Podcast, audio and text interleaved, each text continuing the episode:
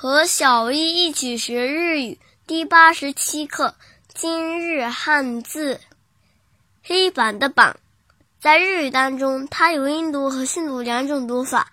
音读的时候读作汉汉汉或 bang bang bang，比如黑板、黒板、黒板、黒板。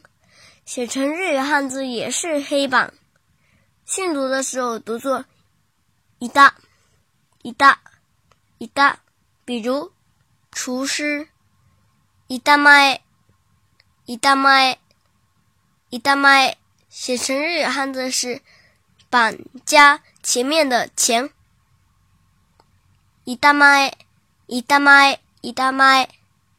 想对照文稿学习的朋友们。请关注我们的微信公众号“日飘物语”。